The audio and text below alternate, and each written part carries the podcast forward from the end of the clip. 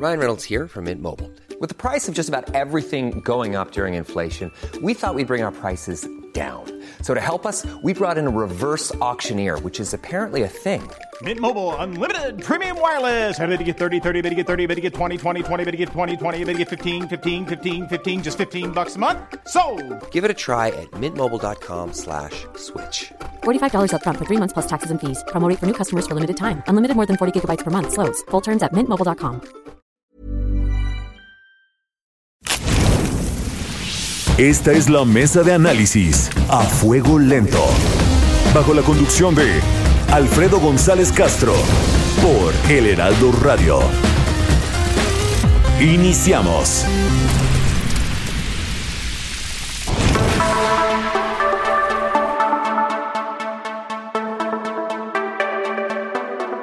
Muy buenas noches, gracias por sintonizarnos en esta emisión de la Mesa de Opinión a Fuego Lento. A nombre de Alfredo González Castro, titular de este espacio, les saluda esta noche su servidor Isaías Robles y como cada semana estamos transmitiendo desde la Ciudad de México por el 98.5 de su frecuencia modulada a todo el territorio nacional y al sur de Estados Unidos gracias a la gran cadena nacional de El Heraldo Radio.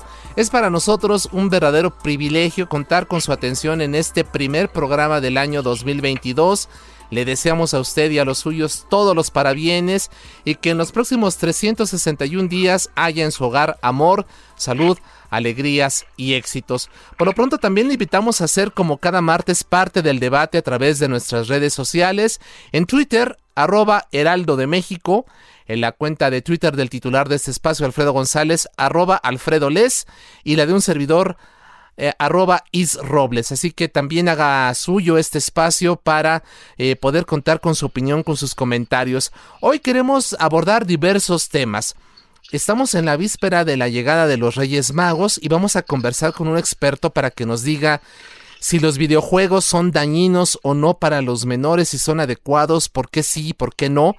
Vamos también a hablar de la polémica por la vacunación a menores de edad, se debe aplicar o no ya a menores más allá de los 15 a 17 años que ya anunció el gobierno federal. También vamos a hablar de un tema que siempre ha estado allí, pero que verdaderamente a veces con eh, no le ponemos demasiada atención. Las generaciones Y y Z, los millennials y los centennials son un mito qué los caracteriza, en fin, hablaremos de ello y por supuesto de la tan temida cuesta de enero. Así que sin mayor preámbulo vamos a entrar a detalle. Lo invitamos para que se quede con nosotros durante los próximos minutos a fin de que usted se entere de estos asuntos. Y bueno, le comentábamos que ya estamos en la víspera de la llegada de los Reyes Magos para alegría de todos los pequeñines y en los últimos años pues ha crecido el regalo de tablets, smartphones y videojuegos. Pero es pertinente la pregunta, ¿los dispositivos tecnológicos son adecuados? ¿Pueden afectar a los niños tanto social como físicamente? El 20 de octubre del año pasado, el presidente Andrés Manuel López Obrador descalificó los videojuegos.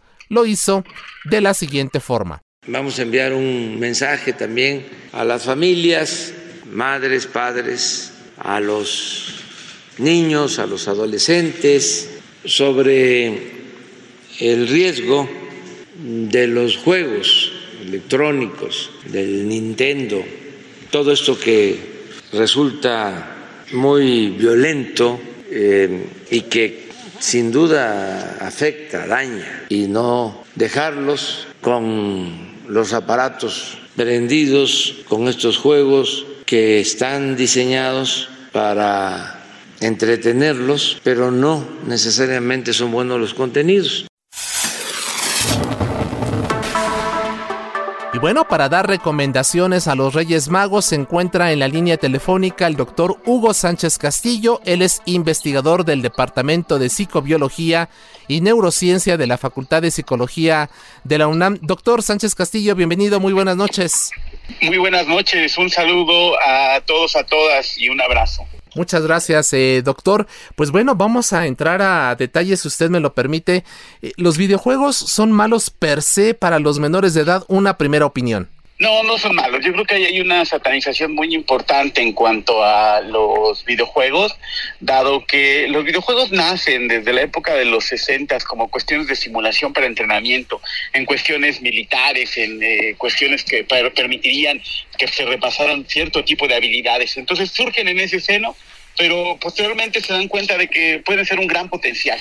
Y de ahí viene todo el boom que se vino en la década de los 80, década de los 90 y aparecen los videojuegos como los conocemos. Pero los videojuegos tienen un fin bastante, bastante claro, bastante común y tienen una clasificación y la clasificación dice qué, qué edades los pueden jugar y bajo qué características. Entonces ahí me parece que es muy importante primero aclarar eso, ¿no? Los juegos tienen una clasificación y, y si a veces me pregunto qué hace mi hijo de 5 años jugando con un videojuego para un, eh, una persona más de 21, pues bueno, ahí la respuesta está quién lo compró, quién se lo consiguió, por qué lo tiene, por qué no estamos vigilando su grado de madurez, ¿no? Entonces yo creo que tendríamos que empezar con una carta clara sobre la mesa, la corresponsabilidad que tenemos nosotros como padres, madres, tutores o representantes legales ante esta situación. Así es. ¿Eventualmente generan adicción, doctor? Las adicciones a los videojuegos y al Internet, fíjense, es un tema, vamos a decirlo así, de este milenio. Eh, por ahí de principios del 2000, 2009, 2008 se establece la primera cuestión que es la adicción al Internet. La adicción al Internet como esta cantidad de tiempo que pasabas ahí. Posteriormente se puso los videojuegos como una cuestión sobre la lupa y aparece la adicción a los juegos online que fue una cosa que, que dio un boom hacia el 2015, 2017, y actualmente tenemos una tercera clasificación que es la adicción a los videojuegos. Obviamente, estamos hablando de que no todos van a desarrollar la adicción, eso es clarísimo, pero, pero hay que recordar también que hay muchas características que decimos si alguien tiene una adicción. Una adicción está definida como una conducta compulsiva por lo que produce placer, una interrupción de las actividades sociales, una cantidad de tiempo superior a algunas otras actividades, como inclusive la alimentación, y con base en ello podemos catalogarlo como una adicción. Si mi hijo o mi hija pasa tres, cuatro, cinco horas, todavía no cae en una adicción. Nuevamente, yo abro la corresponsabilidad diciendo, a ver, ¿en qué momento hemos dejado de niñero o niñera al Internet, al Netflix, al videojuego, al PlayStation, al Xbox, ¿no? Al Nintendo Switch y ahora le pues, queremos achacar ciertas culpas, ¿no? Creo que ahí es un problema incluso generacional, porque pues obviamente, si usted recuerda, a lo mejor cuando éramos niños, niñas, nosotros, nosotras jugábamos eh, Pokémones, ¿no? Y los Pokémones en su época dijeron que eran del diablo. Así, con esas palabras, ¿no? Entonces ahora los videojuegos, como hablamos de tecnología, ahora son los que son los satánicos. Entonces, cada, cada época, históricamente hablando, viene con su contraparte de, de, opiniones en contra, ¿no? Por ahí va la situación. También. Así es. Doctor, los niños empiezan a utilizarlos en esta, en esta época cada vez a menor edad, ¿no? Cuando, y se dice que aun cuando el cerebro no tiene estructuras formadas y no existen las conexiones neuronales para poder decir no. ¿Esto es cierto? ¿Y esto tiene que ver justamente con el tema de la adicción eventualmente? Claro, claro. Sí, claro. Ahí yo creo que hay una situación importante que es la situación de la maduración a nivel sistema nervioso central. Este, ¿Por qué? Porque inclusive tiene que ver con control motor fino, ¿no? La, pregunta que creo que es muy obligada por lo que usted me, me, está diciendo, ¿no? Y que es muy importante es, ¿qué edad? ¿Cuál es la edad importante para introducir a un niño o una niña a ese mundo? Lo cierto es que los introducimos desde épocas muy tempranas, fíjese. No nos preguntamos mucho eso porque un videojuego está definido por la interacción que tiene con un fin lúdico el individuo.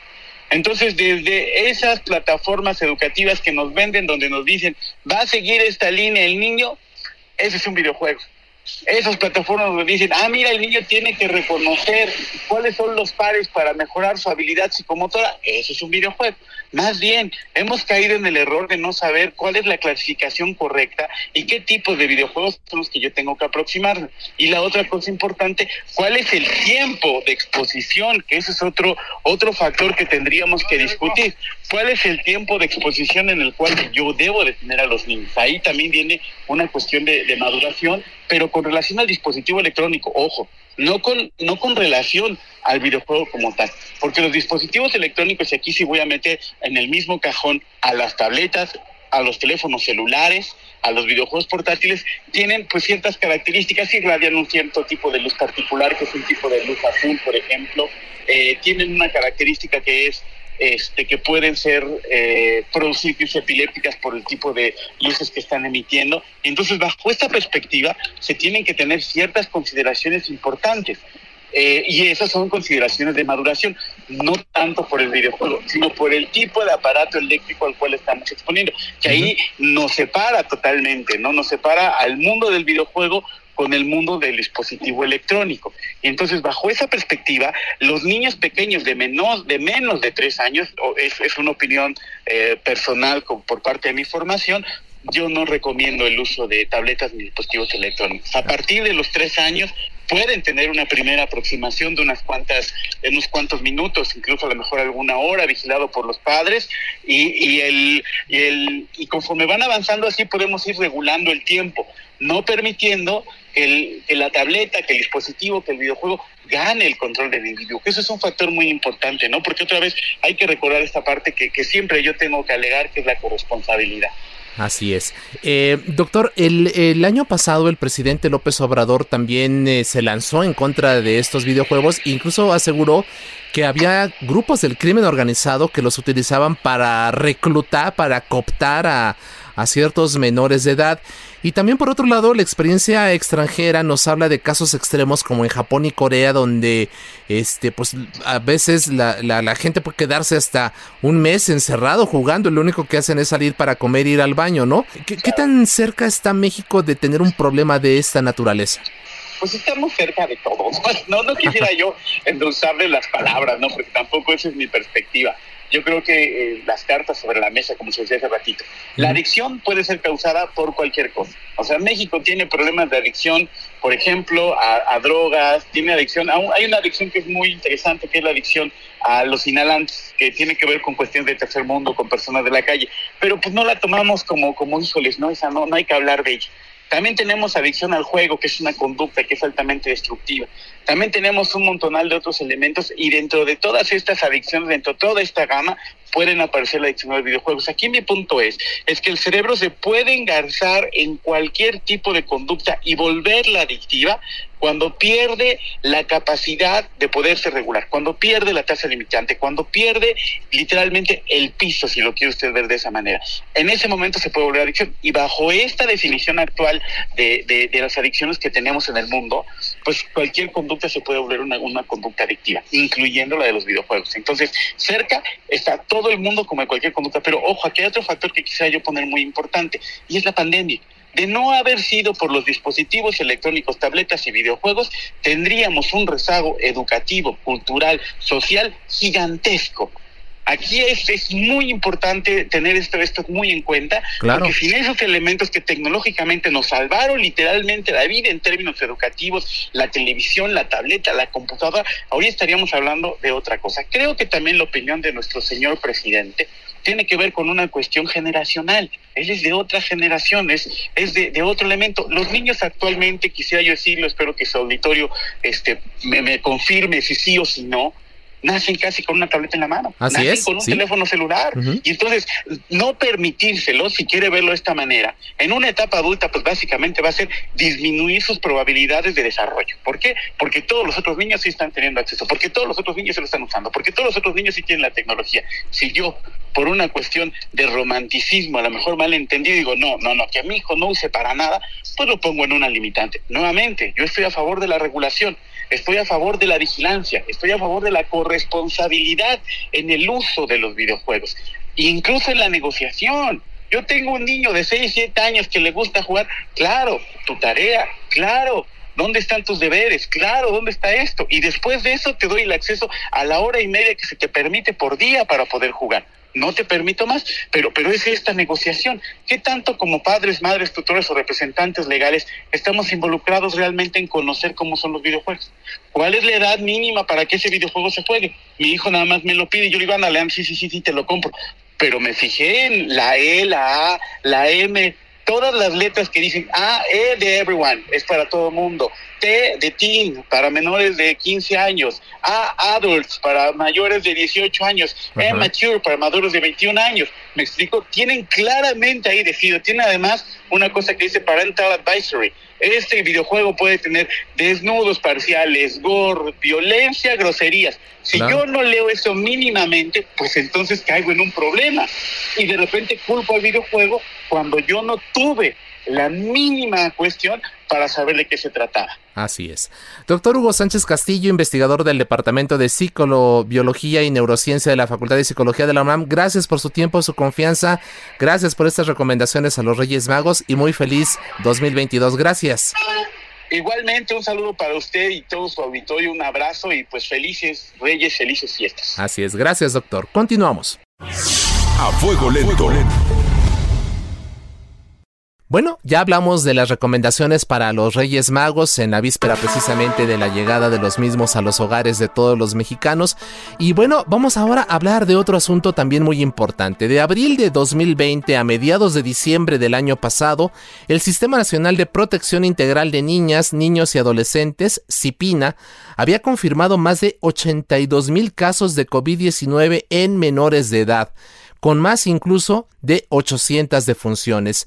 Esto, a pesar de lo dicho por el subsecretario de Promoción y Prevención de la Salud, Hugo López Gatel. Vamos a escuchar lo que dijo López Gatel el año pasado. Las personas menores de edad no tienen un riesgo elevado de padecer enfermedad COVID y sobre todo que esta pudiera ser grave o incluso letal. COVID-19 comparado con la realidad que viven todas las personas menores de edad, es una causa de mortalidad muy baja, muy pequeña, como digo, 10 o 20 veces menor, y otras situaciones son de mayor importancia.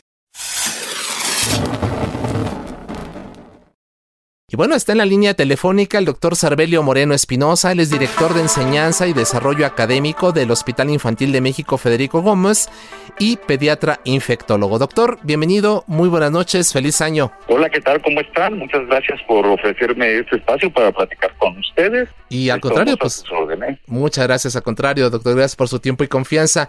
Por estas cifras que dábamos al inicio de la introducción de esta conversación, ¿puede sostenerse la declaración de López Gatel minimizando los efectos de la pandemia en los menores mexicanos, doctor?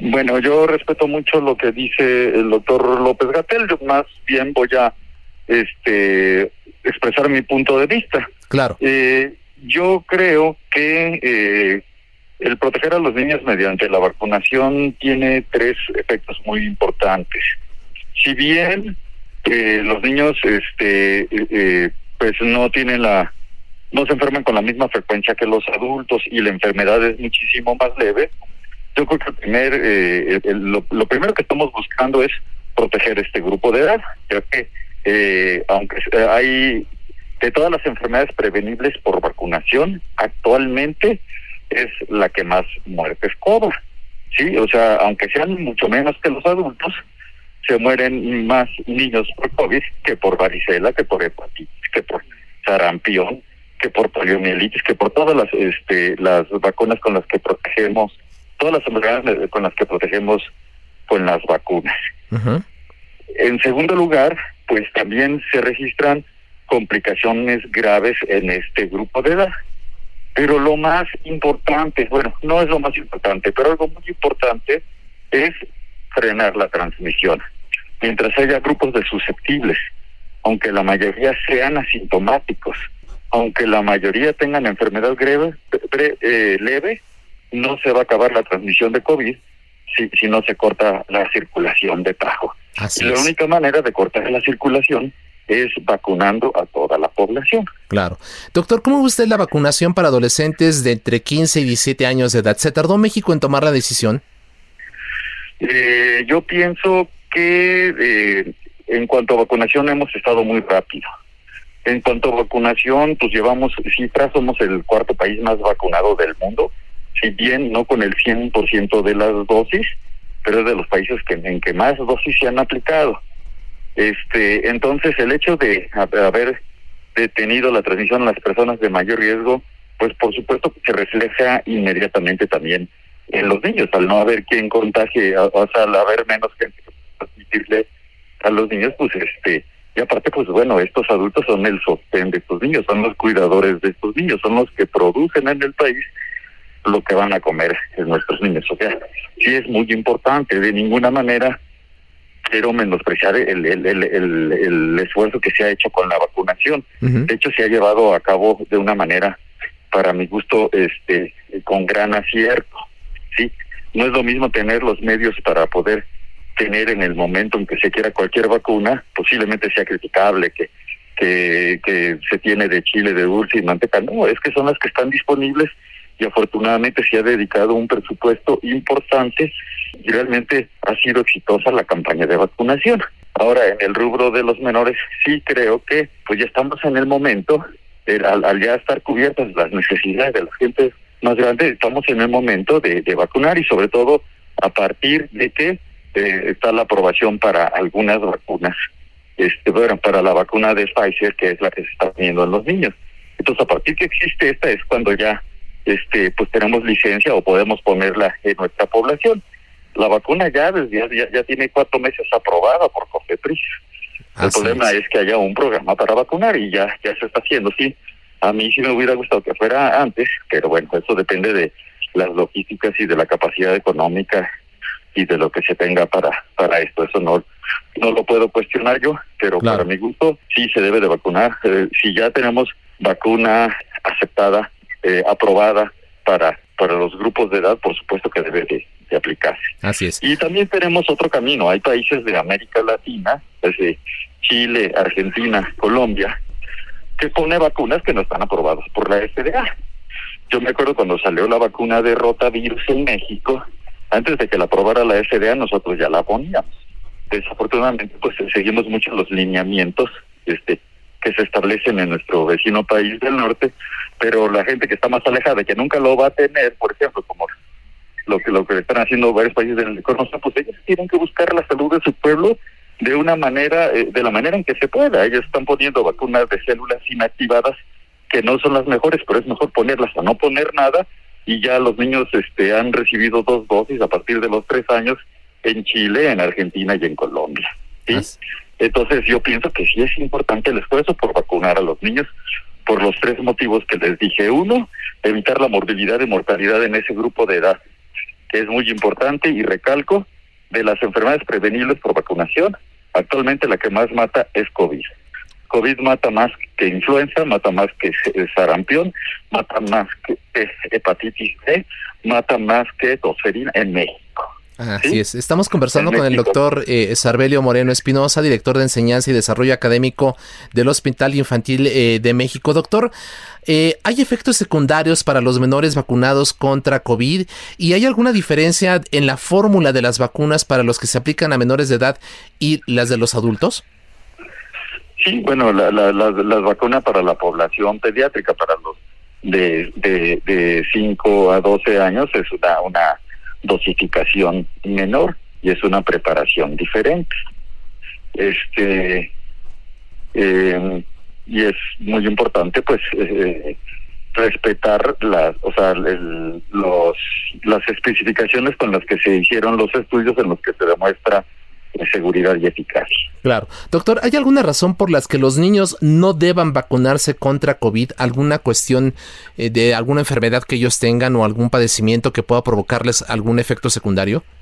No, ninguna. O sea, bueno, cualquier persona que haya demostrado efectos adversos a algún componente similar a los que se tienen en la vacuna no debe de vacunarse, pero pues esta vacuna no se no se ha, no se ha aplicado con anterioridad yo creo que más bien este debemos de pensar en, en, los efectos que tiene no vacunarse. Así es. Eh, doctor, en el futuro... Claro. Doctor, en el futuro, eh, ¿los bebés también tendrían que recibir la vacuna contra COVID? Hablaba usted ya de los casos de esos países como Colombia, Chile y Argentina, en donde pequeñitos de tres años ya le están recibiendo. ¿En México tenemos que comenzar a pensar ya en esta posibilidad? Bueno, sí, ya, ya los estudios en el que se está, el, grupo de 12 meses, de 6 meses a 5 años, ya también los ensayos clínicos van bastante este, adelantados, tanto de Pfizer como de Moderna, ¿sí? Entonces, por supuesto que a la larga este también van a terminarse vacunando estos grupos de edad. Me preguntaban hace ratito sobre los efectos secundarios de la vacuna, pues son como los que se tienen en los adultos. Lo que más miedo da es la, bueno, pues lo que más ha este eh, atemorizado a algunos sectores de la sociedad ha sido la, el efecto secundario de la miocarditis, el secundario a la vacunación. Este, más o menos se tienen registrados cerca de mil casos en Estados Unidos. No nada más son de niños, son de niños y adultos en más de ciento, en más de 200 mil este, dosis aplicadas. O sea, es es una cantidad muy pequeña. Así es. Esta miocarditis es leve, no ha hospitalizado a los niños más de dos días y, y este y, y, habitualmente es benigna. Es muchísimo más frecuente la miocarditis que ocurre por infecciones respiratorias de diferentes etiologías, incluyendo COVID, que lo que pudiera ser secundario a la vacuna. Así es. Doctor Sarbelio Moreno Espinosa, director de enseñanza y desarrollo académico del Hospital Infantil de México Federico Gómez. Muy feliz año y gracias por conversar con el público del Heraldo Radio. Gracias. A sus órdenes. Hacemos una pequeña pausa, no le cambie, volvemos. Está usted en la mesa de análisis a fuego lento con Alfredo González Castro por El Heraldo Radio. Regresamos. La polémica y el debate continúan después del corte. No se vaya. Siga en la polémica por El Heraldo. Hey, it's Ryan Reynolds and I'm here with Keith, co-star of my upcoming film If, only in theaters May 17th. Do you want to tell people the big news? All right, I'll do it. Sign up now and you'll get unlimited for $15 a month in six months of Paramount Plus Essential Plan on us. Mintmobile.com slash switch. Upfront payment of $45 equivalent to $15 per month. Unlimited over 40 gigabytes per month. Face lower speeds. Videos at 480p. Active Mint customers by 531.24 get six months of Paramount Plus Essential Plan. Auto renews after six months. Offer ends May 31st, 2024. Separate Paramount Plus registration required. Terms and conditions apply if rated PG. Radio, con los que saben de política y la desmenuzan. En la mesa de análisis, a fuego lento, con Alfredo González Castro. Regresamos.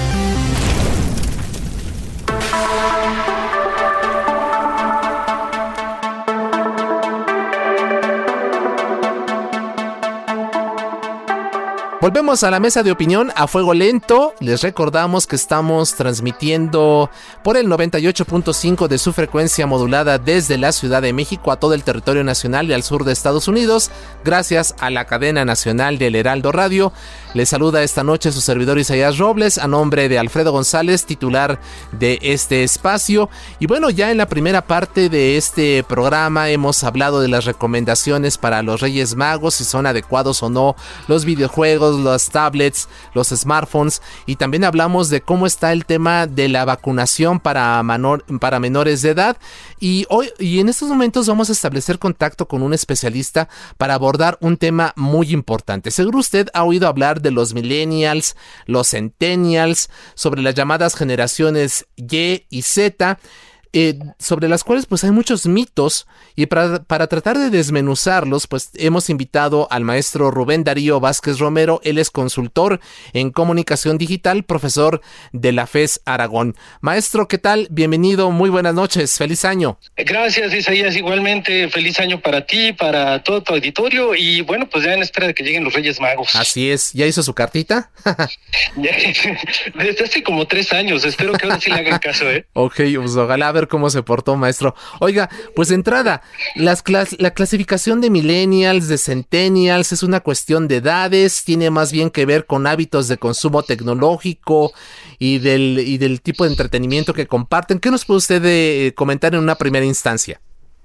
Eh, bueno, sí, es una pregunta muy interesante. Si lo vemos desde el punto de vista académico, es decir, desde el punto de, la de vista de las ciencias sociales, pues no existen estos grupos, ¿no? No existe la generación Z, los millennials, los centennials y demás. No son grupos etarios, como le dicen en las ciencias sociales.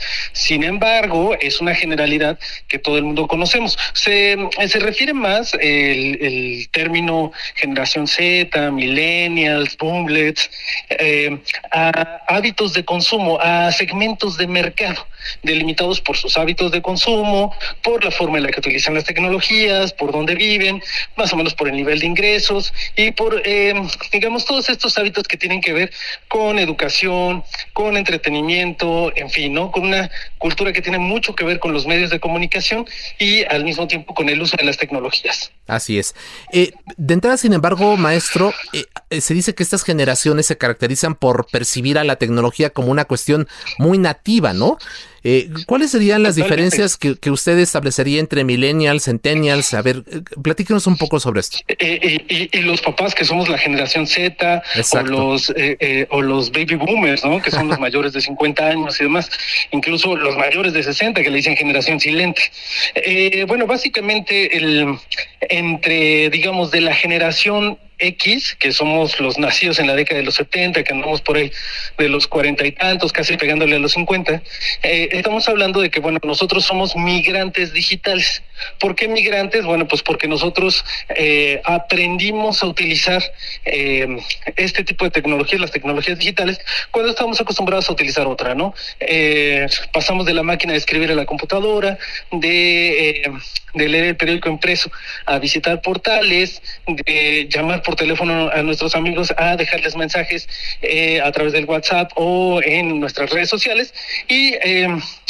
eh, y por la otra parte, bueno, la generación Z, que son eh, los más jóvenes, digamos que son los chavitos que tienen por ahí de los 15, 16 años, que andan por ahí de los 22, 24 años, eh, bueno, pues son totalmente nativos digitales, ¿no? Nacieron usando todas estas tecnologías, nacieron ya cuando el Internet era una, una realidad, la socialización a través de las redes sociales, valga la redundancia, pues era, un, era totalmente un hábito y eh, además, bueno, fincan, eh, digamos, gran parte de su personalidad a través de las plataformas digitales.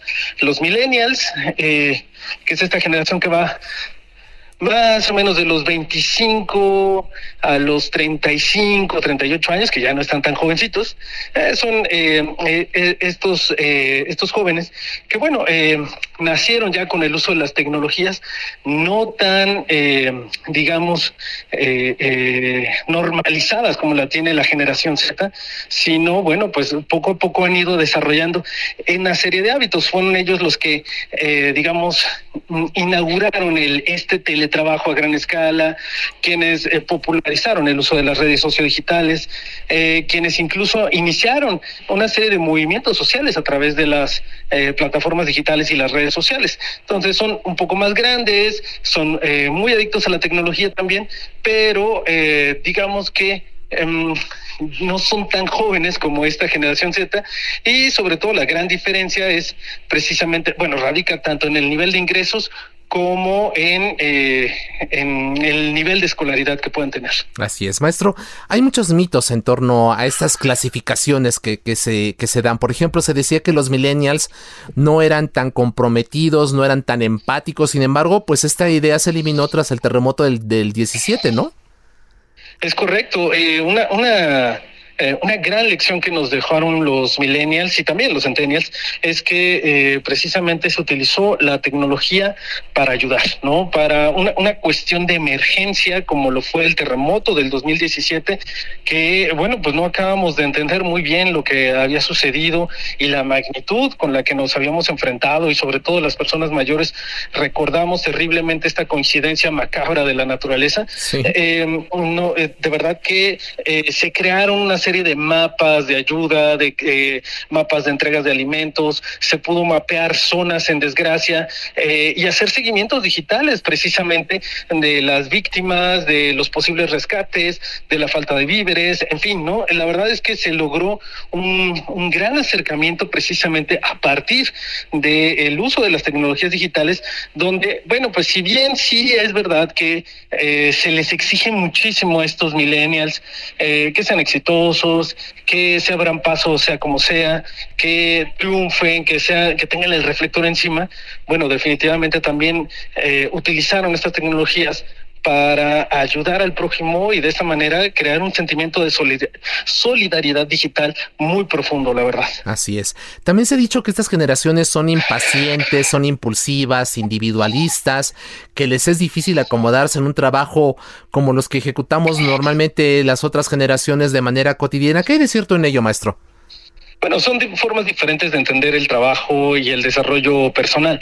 Mientras que efectivamente las generaciones más grandes estamos acostumbrados a trabajar cierto número de horas sentados en un escritorio y a desarrollar ciertas actividades en un lugar específico de trabajo, pues también es cierto que eh, también las generaciones más jóvenes prefieren calidad de vida, prefieren también lo que, lo que ellos llaman un salario emocional.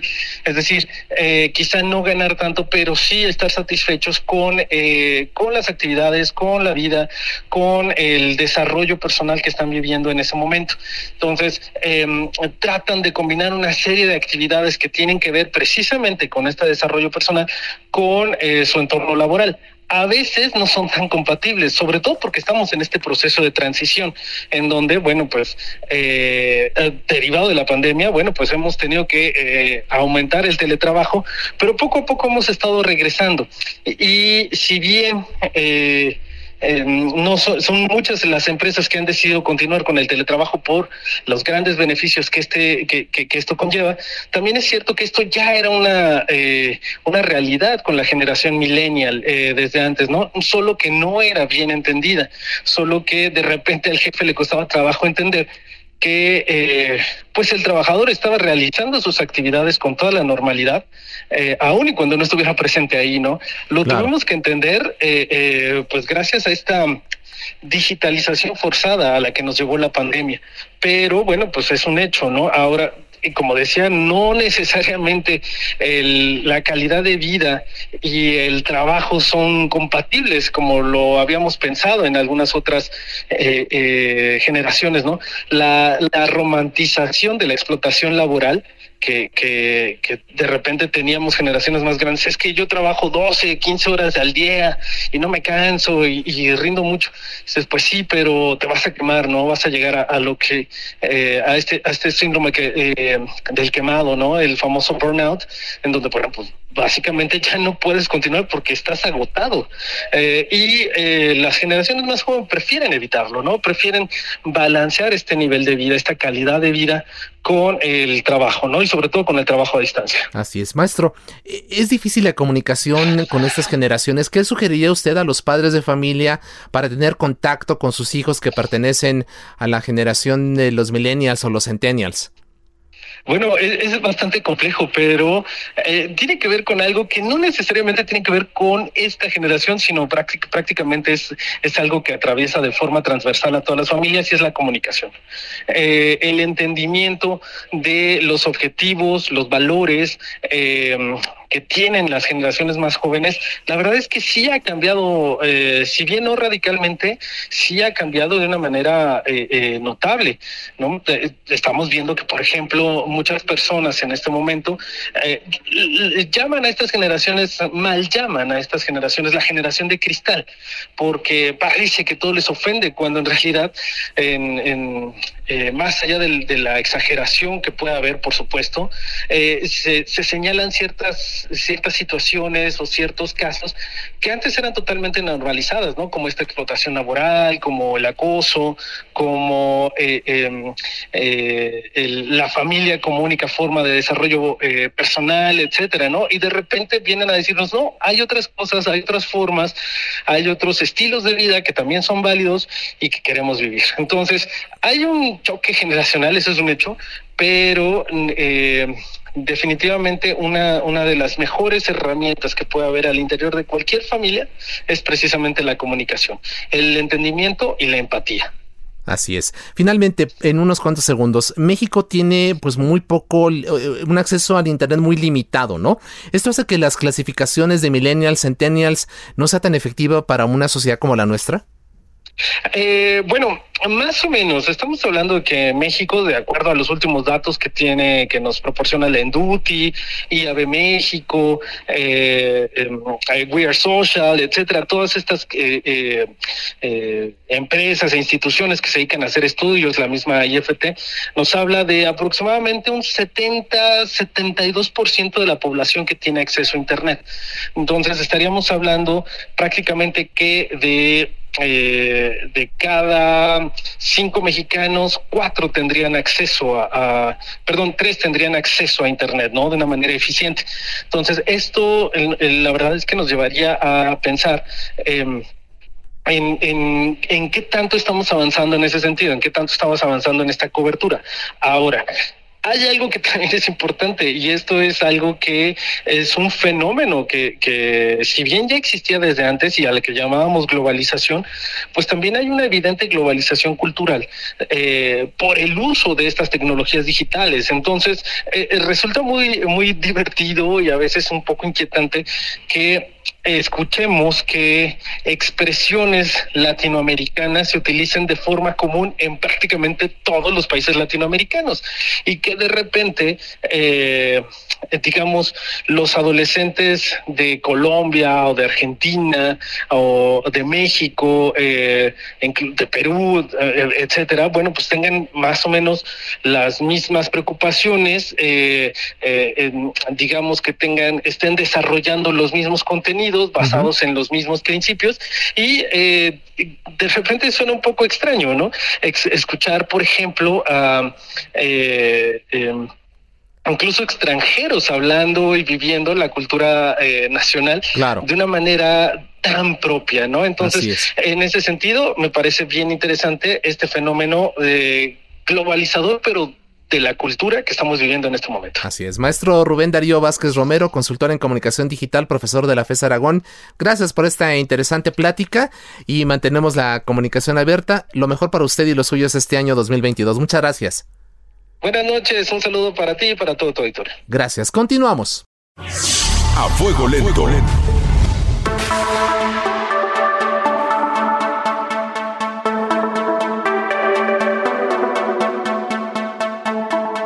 Bueno, ahora vamos a otro tema no menos importante. Se prevé que la cuesta de enero de este 2022 será la más difícil que enfrentarán los mexicanos en los últimos 21 años debido a la inflación de más del 7% con la que cerramos 2021. Mauricio Flores, analista económico y financiero, bienvenido. Muy buenas noches, ¿cómo estás? Feliz año. Feliz año, Isaías. Muy buenas noches a todos. Y bueno, pues ahorita que ya pasó el fragor de las fiestas eh, decembrinas, Año Nuevo, Navidad y que vienen los Santos Reyes, vaya situación precisamente la que planteas que la cuesta de enero pues va a ser de enero, febrero, marzo, abril y en una de esas hasta diciembre de este año, mi estimado Isaías. ¿Tú, tú prevés de plano que sí estará muy difícil y que esto no solamente se prolongue durante el primer trimestre como normalmente ocurre, sino incluso más allá de, de, de marzo de este año? Desafortunadamente sí, y tanto por los factores internacionales que ya no lo sabemos de memoria, que si el gas, que si el petróleo, que si ha venido aumentando el costo internacional del acero porque a los chinos les dio pavor la contaminación de sus altos hornos y bajaron la producción. Eh, independientemente de eso, también tenemos factores domésticos como una muy probable etapa de sequía que siga haciendo de las suyas en zonas agropecuarias de nuestro país y que limiten la oferta. ¿eh? Entonces, eh, sí, seguimos conservando, digamos, en palabras de los meteorólogos, seguimos manteniendo un escenario adverso en los próximos meses, mi estimado Isaías. Mauricio, ¿a quiénes afecta más esta situación, una, una situación prolongada de la cuesta de enero? Mira, no quiero ser este ahora sí como el tío borracho que después de las doce campanadas se la sigue de largo, en que ahora sí que entablado y sigue ahora sí eh, tratando de finalizar el Guadalupe Reyes y ya en la mala copa les dice que les va a pegar a los que menos tienen, pero así es. Eh, la gente que de una u otra manera depende de un solo ingreso, pues está más afectada en relación, está más afectada precisamente en relación a los precios. Mira, no vengo preparado, pero sí me puse a hacer mi tarea este, de, de tío Malacopa. y bueno, la, de tío Malacopa, porque fíjate que eh, la cena de Navidad, en promedio, considerando los datos que nos proporcionó el Grupo Consultor de Mercados Agropecuarios, eh, considerando tanto los precios de auto de supermercados y también de centrales de abasto de Ciudad de México, Guadalajara y Monterrey, es decir, un muestreo muy, muy este, aproximado en los volúmenes de compras, pues la cena de Navidad y la de Año Nuevo nos salió entre 27 y 29.5% arriba de la de hace un año. Y es decir, o sea, si nos dieron un aumento, eh, digamos, salario promedio, que fue no para no tomar el mínimo porque el mínimo con todo y que se le haya venido ajustando este no termina de ser representativo en términos de la masa de gente que trabajamos lo, lo relevante es el medio el salario medio de cotización ante el seguro social en el sector formal estamos hablando de 440 pesos más o menos el último reporte del seguro social y que tiene un aumento nominal del 6.4%. En otras palabras, que este pues que ya la inflación se lo más que comió, prácticamente cinco veces, bueno, cuatro y medio, cuatro veces para no ser tan dramáticos, y nada más el costo de la cena de Navidad. Oye, ¿qué, consejos prácticos ofrecerías a nuestro auditorio para hacer más llevadera esta situación? ¿Se habla de reducir o eliminar gastos, de no contraer deudas, o de plano huimos de país? ¿Qué, qué nos dices? ¿Qué hacemos? Que no esperemos que no tengamos que ir de este país porque es el único que tengamos, tenemos. Este, y la verdad está en que aunque digan que estamos requete bien, la verdad que no, la verdad que no. Y no se vale echarle la culpa solamente a los factores este, internacionales o a lo que dejó Felipe Calderón. No, no, no, no. Liberalismo, este, que si los conservadores. No, no, no, para nada, no, ni los bueno, ojalá que pudiéramos usar más conservadores, pero para mantener los alimentos frescos en nuestras alacenas. Este, fíjate, algunos consejos prácticos. Yo sé que ahorita ya mucha gente ya se gastó la raya y hasta la raya del pantalón y el aguinaldo ya se acabó. Este, pero quienes tienen a bien conservar todavía algunos ahorros, empecemos por ese lado, que no los tenga en una cuenta de cheques, páselo a su Afori de manera inmediata o deposítelo si tiene una cuenta de inversión o CETES para que no pierda valor ese remanente, ese dinerito que tiene ahí extra eso para que no pierda valor frente a la inflación que va a seguir apretando. Otro consejo muy práctico sí es la sustitución de consumo. Yo sé que a muchos nos gusta que el vistecito de primera, que si la pechuguita de pollo, pues sí buscar los sucedáneos y te lo digo con la experiencia de alguien que vivió las hiperinflaciones de las épocas de otros gobiernos populistas, con Luis Echeverría, que me tocó también vivirla de niño con este López Portillo. Eh, no te diré en mi etapa adulta cuando nos empezó a corretear a final del sexenio de Carlos Salinas y principios de Cedillo, esas altas presiones inflacionarias. Entonces ya tengo algo de experiencia en eso y podemos decir que, pues, mira, a veces hay que buscar, y esta incluso es una alternativa de negocios, cuando suben los precios, mucha gente deja de comer, deja de salir a comer a los restaurantes, deja de darse estos gustos, y por lo tanto, la comida en casa o los servicios de comida popular se hacen más solicitados. Y esa es el tercer, la tercera recomendación las posibilidades de generarnos un ingreso extraordinario es una de las salidas más importantes. Eh, obviamente montar un pequeño negocio siempre conlleva eh, un riesgo, más ahora que no hay un fondo que apoye a los emprendedores como tal. Hay becas del bienestar, pero pues esas no sirven para esa para ese objetivo, pues no para montar un, una alivia un poco el hambre, pero no es para salir de la pobreza. Pero sí, efectivamente, buscar cómo incrementar el, el ingreso familiar. Eh, obviamente quienes estuvieron a bien y les fue bien en la venta que sí de guantecitos navideños, que si ahorita está preparando los, eh, los aguinaldos para los niños para el 6 de enero. Esa es una buena manera de buscar un ingreso, pero buscar lo que sea lo más constante posible. Y la recomendación de oro, Isaías, cuiden, cuiden su trabajo, como quien cuida a la niña de sus ojos. Sí, Eso es fundamental. Eso sí, no, no podemos. Yo sé que a veces el jefe nos cae en la punta de ya sabes dónde, este, sabemos que puede ser infernal ciertas jornadas, sabemos que a lo mejor no es el trabajo de nuestros sueños, pero mientras no tengamos otro trabajo, un otro ingreso constante, no podemos ponerlo en riesgo, mientras no tengamos la alternativa. Estamos conversando con Mauricio Flores, él es eh, analista económico financiero. Una recomendación también recurrente es ahorrar, pero ¿puede hacerlo la mayoría de los mexicanos, Mauricio? Eh, mira, sí se puede, sin embargo depende en qué proporción. Eh, obviamente quienes tienen un gasto muy alto en alimentos, porque son una familia numerosa o con gastos educativos fuertes, porque los chamacos están creciendo en la escuela, que también ese es otro sector que se dio un jalón muy fuerte de precio. Eh. Déjame decirte que más o menos eh, los indicadores hablan de que de un año a otro el material escolar subió entre 10 y 12%. Eh, obviamente, pues, ni hablemos del gas ni de la gasolina. Eh, sí es importante que el pequeño remanente que quede ahí sí se invierta. A veces están estas modalidades del ahorro solidario que son las tandas, eh, con el riesgo, por supuesto, de que alguien a la hora de la hora suelte la toalla y se pele con la lana. Ese es el riesgo de las tandas. ¿Sí? Este, sí, eh, pero, sin embargo, lo que sí podemos eh, recomendar es que se haga un pequeño apartadito, pero no solamente por la sustitución de consumo. Es decir, si antes comíamos pechuguita y ahorita nos vamos a la piernita con muslo, este, en vez de andar disparando a los compadres unas copas en un bar, pues mejor nos vamos a tomarlas ahí viendo un partido de fútbol, unas chelas. Eh, ese, ese remanente sí hay que ahorrarlo, sí es factible, no va a ser cuantioso, pero la constancia es lo que va a ayudar. Y esos ahorros, quien pueda utilizarlos para reducir sus deudas, no dude ni un instante, sobre todo si son deudas a tasa variable, porque las tasas de interés van a subir. En unos cuantos segundos, Mauricio, ¿cuáles crees tú que sean las perspectivas económicas que nos depara este incipiente 2022? Eh, creo que el primer trimestre va a ser algo que vamos a querer salir rápidamente, la inflación va a estar acelerada, la recuperación estacional siempre es muy lenta y otra cosa, el resto del año vamos a tener, como diría Banco de México, un, condiciones inciertas para el crecimiento y desiguales.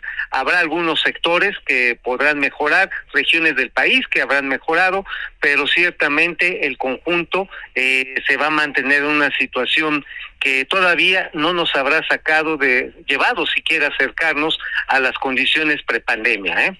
y ya no venía y no veníamos, así que digamos bien bien bien antes de la pandemia, no, ya estábamos en, en condiciones de una recesión en julio del 2019. Así es, Mauricio Flores, analista económico financiero, gracias por asustar a nuestro público, perdón, ya en serio, gracias por alertar, alertarnos ante esta situación compleja que se nos viene en materia económica. Muchas gracias como siempre. Gracias, Isaías. Y más vale avisar que el golpe viene y no, y no recibirlo de sorpresa. Así es, muchas gracias. A nombre de Alfredo González, se despide de ustedes esta noche su servidor, Isaías Robles. La polémica por hoy ha terminado. Le esperamos el próximo martes para que con los expertos analicemos la noticia y a sus protagonistas. En la mesa de análisis a fuego lento. Por El Heraldo Radio. Con la H que sí suena. Y ahora también se escucha.